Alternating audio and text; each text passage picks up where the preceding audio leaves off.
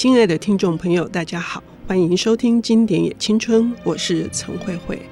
呃，在现代，我们常常看到一个女性独自在世界各地旅行。可是，各位听众朋友能想象，在十九世纪末，也就是一八七八年，当时日本才刚脱离锁国没有多久哦，是一八五四年的时候，从一六三三年啊，这两百多年的时间，日本一直处于在对外呃是封闭的一个状态，可是却有一个女性在。一八七八年的时候，深入了日本的内陆去旅行。呃，这是一趟怎样子的出发点？然后他又经历了什么样的事情？对我们现代的这个旅行者又产生了一个什么样的意义？我们今天邀请到的领读人，呃，是四国片路同好会的主持人，也是台湾第一位去走四国片路哈，鼓舞了非常多人去追求自己内在的灵性的对话。同时，他也有四本思考人生的著作，哎，三本，对不起哈，是对不起，时间的河、小跳舞人，还有九个故事，我们要欢迎小欧。主持人薇薇姐好，各位听众朋友大家好，我是小欧。是，呃，今天这本书哦，因为已经有一百多年了，到现在在全世界都还在再版。我们先先说是哪一本，以及它是怎样的内容？嗯，因为我们要跟各位听众朋友介绍的书是书名叫做《日本奥地记行》。嗯，那这本书的作者叫做伊莎贝拉·博尔，她是出生于一八三一年，就是十九世纪中期的一个英国的女性。然后她大概在一八七八年的时候，就大概四十七岁的时候，就是一个人，呃，坐了船到了日本去，然后再从日本就是张罗了很多的行李，然后让他继续往日本深度的旅行。那他就是从东京开始，然后搭了人力车到日光，然后之后呢，再骑马。一路往东北的这个方向前进，就是经过了新潟，然后山形、秋田、青森，最后他的那个目的地是北海道，就是从青森搭了船到函馆，然后到北海道去。然后他在北海道的时候，大概生活了大概一个多月，在那边记录了当地就是虾夷地区嘛的那个爱努人的一个生活的样貌。然后他把他这一段的旅行记录呢，每天都是等于是用写日记的方式，但是是像写信的写给他妹妹的信的这样的方式，一封一封的写，然后把他们他当时的一个呃行旅的见闻，把它记录下来，变成了这本日本奥地记，是一本非常精彩有趣的书。嗯，他自己说哈，这基本上就是一个呃旅行见闻录哈。但是事实上，是因为他深入的地方是呃没有外国人去过的，对，因此他把他第一手所看到的非常真实的日本当时的乡间，呃，甚至是呃荒郊野地，呃那一些底层人们的生活哈，呃非常详实的呃写了出来。后来，这也应该是另一种形式的田野调查，也对后来的这些人对于非常罕见的他们的一些生活的行迹，呃，有了一个初步的资料。啊，没错，嗯，对。那我当初看到这本书的主题的时候，就觉得非常有趣，因为自己也是一个长途旅行者，嗯、然后也会很好奇，说，哎。这个作者他为什么想去？而且他是一百多年前的人，那他当时要怎么样的方式去旅行，也是我那时候拿到书的时候，我最想要知道的这件事情。对，因为他的这段旅程大概是一千四百英里，换算成公里数大概两千两百五十三公里左右的那个长途的那个部分。然后，所以说他其实不会是徒步的，他其实是，呃，他就是在呃东京到日光的时候，他还是找人力车，然后之后他还是去当地买马，然后骑着马，然后找人陪着他，因为他这位博儿他其实嗯、也不会讲日文，所以他当时还是需要依赖一个当地人，呃，就日本人略懂英文的日本人。然后跟他一起去旅行，然后这个书里面有提到，一开始他还是托一些呃大使馆的人帮他介绍有没有会英文的日本人，然后还有很多年轻人去跟他面试，然后后来终于找到一位叫做伊藤鹤吉的呃年轻人，然后跟他一起去旅行。我觉得光是在筹备的阶段，我想这是小欧自己亲身的经历哦。因为你的片路的旅行也后来很多人都会问你说，那行前该怎么准备？对，所以哦，那像他这个更特别，因为他毕竟是个蓝眼睛、白皮肤哦，而且是一个呃，对不起，是一个中年女士哦，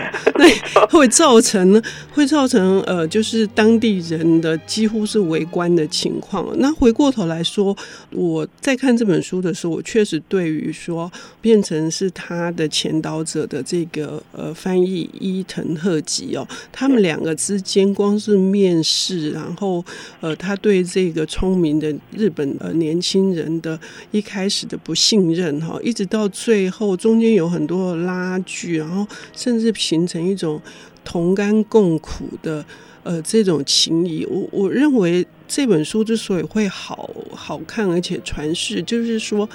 他的那里面很多细腻的旅行者跟呃当地人要如何融入，他也完全也展现在他跟这个翻译之间。对，因为他其实也特别讲到说，比如说我们刚开始怎么去准备这些、嗯、呃行李的部分。嗯。嗯，然后因为我刚那时候我看到他们的行李，我也觉得还蛮妙的，就是说他们行李打包的时候还打包了折叠椅。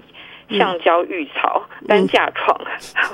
蚊帐之类的这种的东西，然后因为那时候他们呃实际上打包出来的行李大概是呃一百一十磅，大概就是五十公斤左右的部分，等于是说他的马要能够承载这样的一个重量，那个伊藤贺吉大概也就是这样的重量的的一个一个人这样子。那另外他这边也就要讲说，其实其实就是这个博尔跟伊藤贺吉的关系，其实。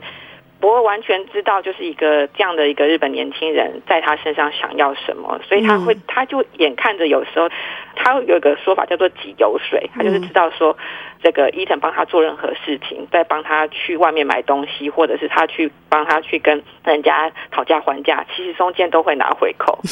对，然后我觉得是还蛮有趣的，就是但是对博尔来说，他觉得嗯，你不要太过分就好了，他是可以允许一个规模的这个油水的这个部分，然后这也是他们之间的一个相处之道。那后来等于是说，渐渐的在这个过程当中，他们彼此的呃依赖跟信任的关系越来越好。然后伊藤原本他其实英文也没有那么好，嗯，可是他在这个过程当中，他会表现出一个比较主动的态度去跟博尔学英文，嗯，他们在最后分开的时候，也是算是蛮平和愉快的一个、嗯嗯嗯、一个过程，嗯，那回到就是说，呃，这个博尔这么长途的两千多公里的这个过程当中，哈，呃，有有哪些部分是还是让小欧觉得呃印象深刻，然后呃想要跟听众朋友分享的呢？嗯，其实我那时候感到最好奇的是，为什么他要去这样的一个地方？嗯，嗯对，因为毕竟真的很远。嗯，然后那时候我就是呃，大概也看了一下他的资料，才发现说，哎，他其实这个旅行不是，这不是他第一次的长城旅行。嗯嗯在此之前，他有非常多的旅行的。然后在一些资料上面看到说，哦，原来他年轻的时候他就身体不太好，有脊椎的问题，然后经常有神经性的头痛啊，或者是气喘方面的问题。嗯，然后一时候医生就跟他说，哎，你要多去大自然。然后想说，哎，哦，所以他就开始 多去大自然。但是我们理解的大自然，比如说是去什么阳明山步道走一走啊，就或者是去沙滩躺一下，不是应该是这样吧？去温泉 地去疗养哈。对，结果他第一次就先到，他大概从四十一岁的时候就开始，因为我们那我们刚说他这本书是他大概四十七岁写的嘛，嗯嗯、那大概从四十一岁的时候就开始有了各种的冒险，因为他就先到了呃澳洲去，嗯，然后之后又去夏威夷。然后后来又到美国的科罗拉多州，然后那个时候他就是在科罗拉拉多州，呃，等于是骑马，然后走遍了落基山脉。然后那时候他还写了一本书，叫《A Lady's Life in Rocky Mountain》。对，三旅书札嘛。对对对对对。他也去了加拿大。对。但是我们因为时间的关系，哈，你看这么多的内容，我们只讲 到了一趴百分之一啊。我们休息一下，等一下回来。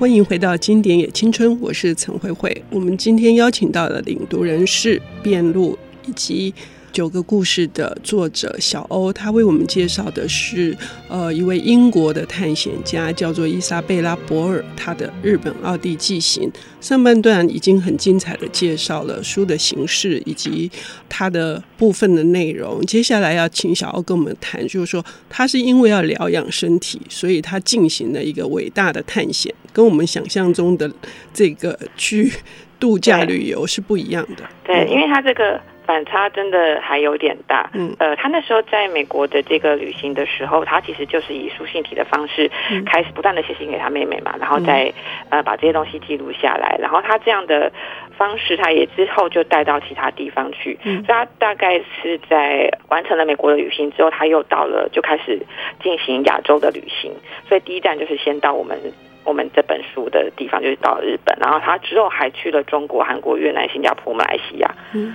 哦，他就是人生的大部分时间都在旅行。嗯嗯嗯，真的是一个很神奇的人。然后他后来也成为了呃英国地理学会的第一位女女性的会员。这样。嗯嗯嗯，他在东北哈，就是他在新系三省这边，呃，有哪一些经历是非常特殊的？然后我们会为他捏一把冷汗的。他刚开始到了日本的时候，他还是在东京，然后在呃横滨这样的地方。他毕竟还是一个城市的地方，那也经过了明治维新的那个时候，在都市化的地方，当然是会比较跟他想象的一个文明的生活是比较接近的。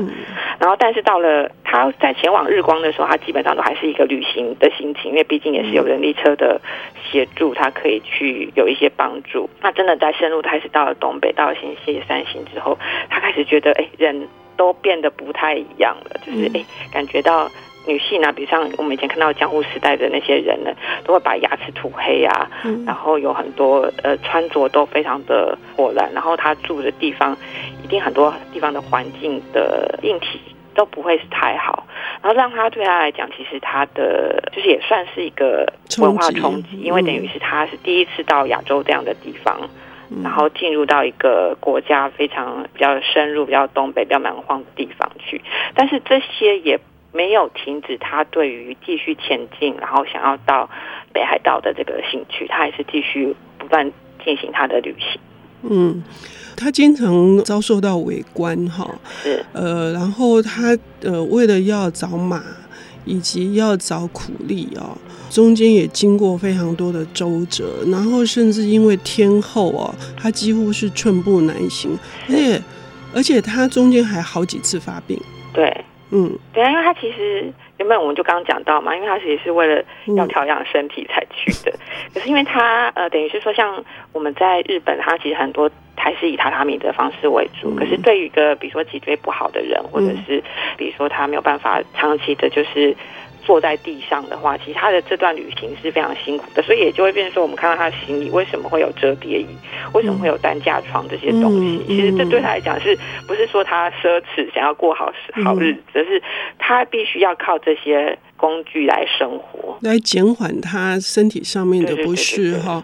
尤其他骑着日本马，我真的第一次觉得说日本马也这么那个很 娇小、瘦弱，然后 然后经常把他脾气又那么恶劣。然后他这里面，我认为他对于自然的描写，以及对于这些呃动植物的，充满了那种呃悲悯的那种。情怀哈，这在他去北海道之后是更加的放大，是不是？嗯，对，因为其实他等于算是他从小的时候，他的父母亲就给他非常多，包括植物学、自然方面的一些知识跟指导。那另外他自己从小也就学会，就是比如说划船啊、骑马，就是他其实，在医生鼓励他多接触大自然的时候，他家人确实有给他很多，就是在大自然生活的一些，不管是动植物的一些知识啊，或者是说他的一些生活的技能，他其实是有的。但是在这本书，我觉得。也是最有趣、最精彩的地方，其实就是他旅程的最后，呃，就是他的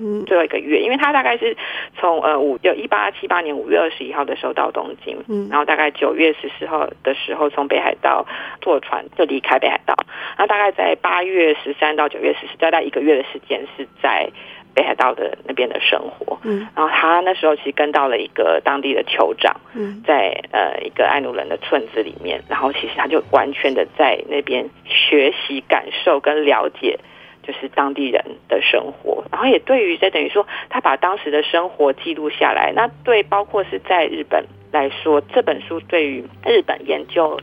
呃，大概十九世纪末期的那个北海道的生活都是非常重要的一个文献，因为当时甚至连日本人都不太清楚那边嗯爱努人的一些生活的环境啊、一些习性啊等等，嗯，他们的习俗，还有包括他们的建筑，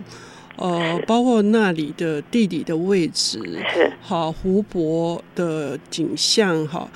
都是巨细靡遗的，对，因为包括他们的人生观啊，嗯、然后价值观等等，因为已经算是一个呃人类学式的考察跟了解了。嗯嗯嗯，这本书还有一个很妙的地方是，他一开始写东京的浅草寺哈，然后是那种呃充满神圣的地方，但充满了那个世俗的一种欢乐哦，然后再对照他一路走，越走越荒凉啊，越走越。贫瘠，呃，这个也是在阅读上面，好像是可以做一个很强烈的对照的。嗯，对，而且他，比如说他是我，我想象他可能是以一个日记的形式在写，嗯、所以我觉得他一路上他自己可能也跟着他自己的呃视觉，可能慢慢习惯了一些事情，然后一开始可能会很惊讶，然后就习惯，然后又会产生经验，会习惯，所以可能在这个对照当中，我们也可以一直跟着他的笔触去了解他一个心态上面的一些改变。嗯，对，嗯。嗯呃，这本书呢，因为呃呃，其实篇幅蛮长的哈。对，它的中文大概有，这本书大概有四百六十四页，其实还看起来蛮厚，但其实很快就可以读完了。是是，对。如果我们常常去日本旅行哈，我们更加会有深刻体会，说我们很难以想象曾经有过那样子的日本。是真的有，我因为我那时候在读这本书的时候，我对于这个呃，等于说他到日本东北的一个想象，其实有些感受是从那个晨间剧去比较的，因为晨间剧很多那个呃少晨间剧少女们成长的地方，可能都是可能是呃明治或大正年间的那个时候的乡下。嗯，然后可能感觉就是感觉就很像，就是哦，可能就用那个投射去想象说，哦，他那时候经过那个青荇啊，经过那个秋呃秋天，他们可能就很像是某个神间剧里面的某个女主角小时候的生活。嗯，嗯，嗯哦，这本书也呃改编成漫画哈，是那也拍成电影，呃，非常值得一读啊，尤其是对呃日本的。东北哈，以及北海道呃的惊喜的这个对比，呃，是一件非常，就是我真的会觉得是跟着他的这种呃心灵的洗礼哦，不只是只有一个旅行的见闻而已。是，嗯，所以我们今天要非常谢谢呃小欧为我们带来日本奥地纪行，呃，欢迎下次收听，谢谢。